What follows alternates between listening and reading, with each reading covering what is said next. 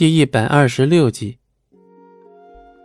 不行，不行，这小子一直这样下去可不行。不就是女人吗？他要多少个，我都去给他找来。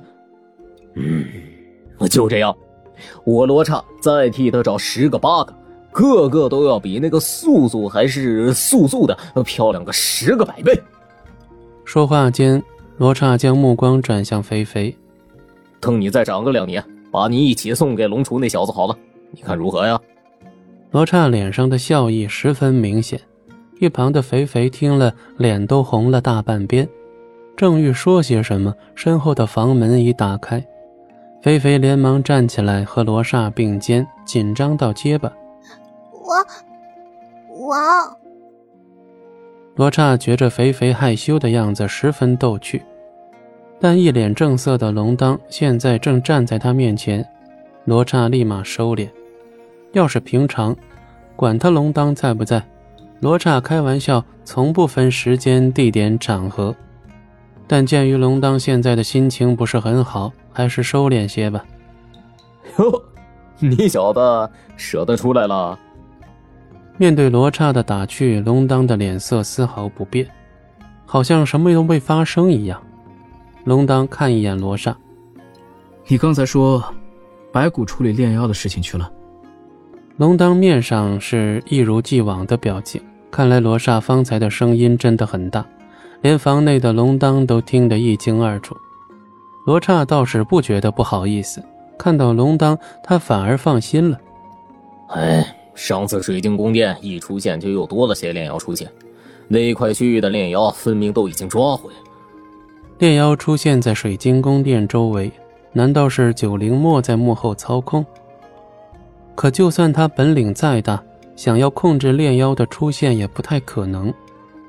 那些炼妖都是单独行动，根本不会听从任何指挥，唯一支配着他们的就是自身嗜血的欲望。罗刹，你留在瑶山，我去水晶宫殿一探究竟。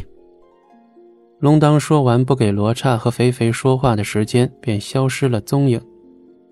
肥肥本想着去那些吃的给龙当，毕竟他已经一天未进食了。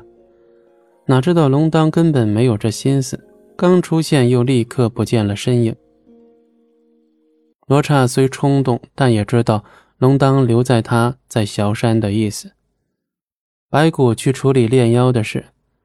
龙当又去一探水晶宫的究竟，再加上妖族另一位大巫千妹还未回来，巫族既然敢光明正大的来要人，那不定还会做出什么样意想不到的事。让罗刹留在小山是最保险的决定。龙当一走，肥肥失望的神色全然显露在脸上。罗刹一瞥肥肥，又不住的调堂。再看眼珠子就掉出来了。肥肥瞪了一眼罗刹，直直跑开。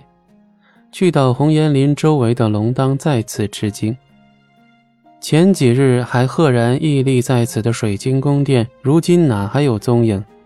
一如七年前在西海之滨消失的那次一样，凭空出现，凭空消失。秋林墨，你真的回来了吗？七年不见。你的灵力究竟强大到了何种地步？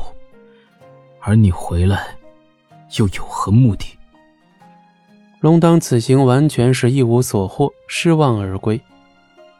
等他回到萧山时，深夜已过半，虽在外奔波，可却全无睡意。